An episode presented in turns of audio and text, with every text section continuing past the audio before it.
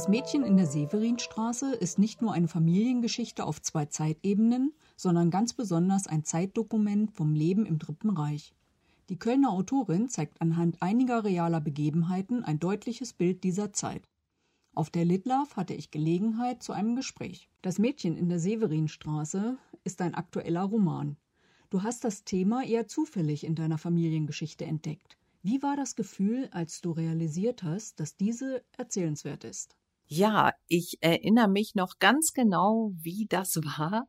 Und zwar saß ich mit meiner Familie auf der Terrasse im Sommer und das Gespräch kam mal wieder auf meine Großmutter, auf die Zeit, in der sie ein Fotomodell war, wie ihr Vater ihr das zunichte gemacht hat, aber auch auf den Geld- und Goldfund in ihrem Haus, bei dem ich ja selbst live dabei war und als ich das alles nochmal so Revue passieren ließ, fiel mir zum ersten Mal auf, dass das wirklich ein toller Romanstoff ist.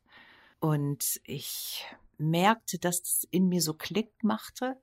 Ich habe mich am nächsten Morgen sofort hingesetzt und ja, ich würde noch nicht mal sagen Exposé, sondern äh, so eine Art Handlungsabriss geschrieben, wie die Geschichte laufen könnte. Darüber habe ich ja auch gar nicht weiter nachgedacht. Ich habe das sofort der Agentin geschickt. Ja, dann haben wir das angeboten. Es ging alles sehr schnell. Verschiedene Verlage waren interessiert. Ich habe mit Lektorinnen gesprochen und mich dann letztlich für Blanc Vallée entschieden. Waren andere Familienmitglieder ebenfalls begeistert, die Geschichte als Buch lesen zu können? Hm, meine Großmutter war sehr beliebt in der Familie tatsächlich. Das war eine ganz lebendige, unterhaltsame Frau. Als Kölnerin liebte sie den Karneval.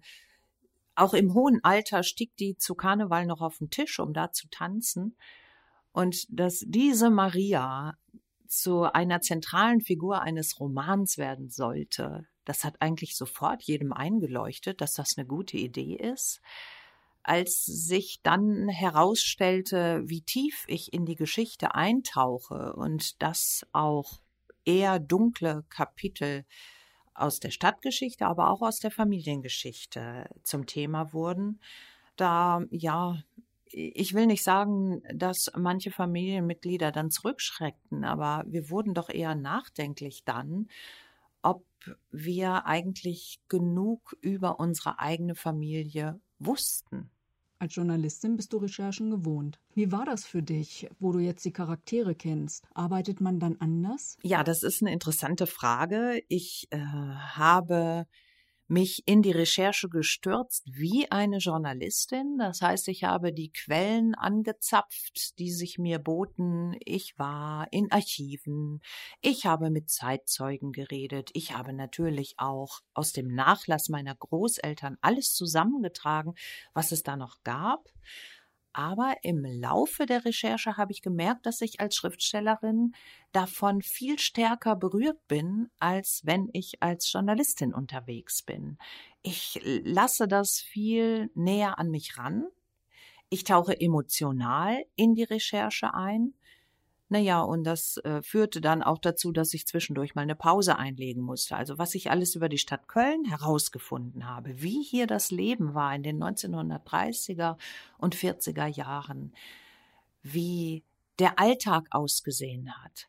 Und dass es zum Beispiel in Köln an jeder Ecke Gefangenenlager gab dass die Gefangenen jeden Morgen in Brigaden durch die Stadt getrieben wurden und es also nahezu unmöglich war, von all dem nichts mitzubekommen damals.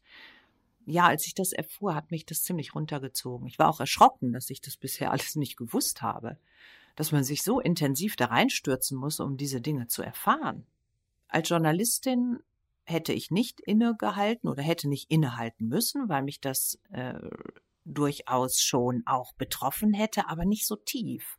Als Romanautorin gehe ich da ganz anders mit. Sabine löst die Erinnerungen bei ihrer Großmutter aus.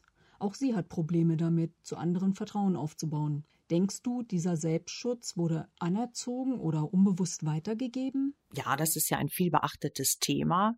Die Weitergabe von Traumata aus dem Krieg auf die Kindergeneration und auf die Enkelgeneration, die es dann möglicherweise nochmal weitergibt.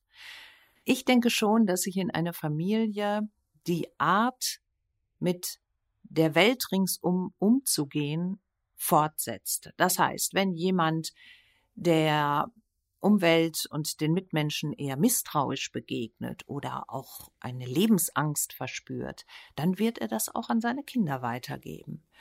Und die Großmutter im Buch, Maria Reimer, die sich gegen ihre eigenen Erinnerungen ganz stark wappnen muss, hat das mit Sicherheit auch als Eigenschaft vererbt oder eben auch vorgelebt, so dass die Enkelin Sabine diese Verhaltensweise auch angenommen hat und jetzt erst darauf stößt, dass sie da auch Mauern aufgebaut hat, die sie jetzt einreißen muss. Sabine und Maria können sich ab einem Punkt der Aussprache nicht mehr entziehen, um ihre Beziehung nicht mehr zu zerstören.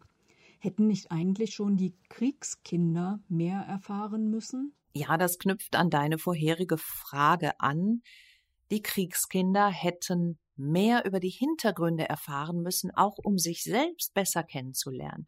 Denn wenn du von deinen Eltern fragwürdige Verhaltensweisen übernimmst oder auch deine Eltern als Menschen kennenlernst, die du gar nicht richtig verstehen kannst, dann ist es doch sehr hilfreich für die Selbstkenntnis, aber auch für den Umgang miteinander, etwas über die Hintergründe zu wissen.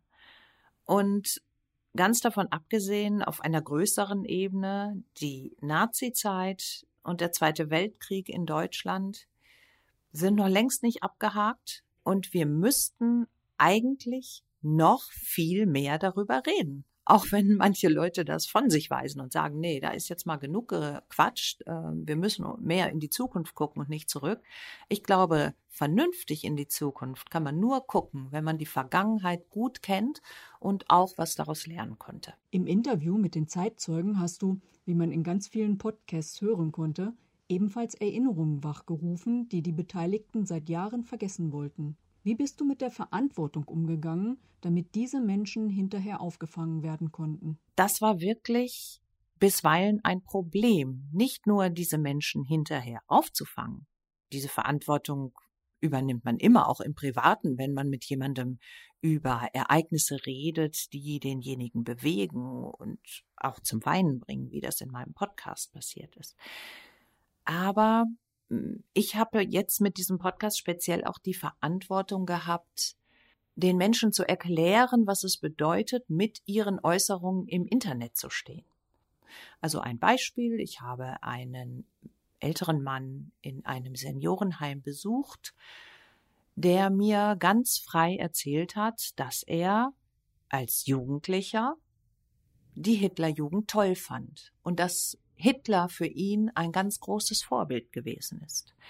Später hat sich das in seinem Leben verändert und er konnte das auch reflektieren, aber nicht in einer Art und Weise, die unmissverständlich war. Und deshalb ist das ein Interview, was bei mir ins Archiv gewandert ist, auch wenn das wahnsinnig interessant war und auch wenn er das mir mal so richtig plausibel gemacht hat, was konnte man bitte an der Hitlerjugend anziehend finden.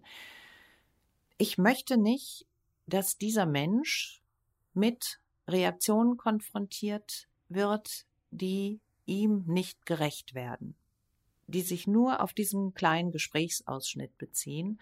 Und ja, deshalb werde ich das äh, Gespräch nicht veröffentlichen. Selbst heute können wir nur erahnen, mit welch unglaublichen Belastungen die Bevölkerung damals leben musste.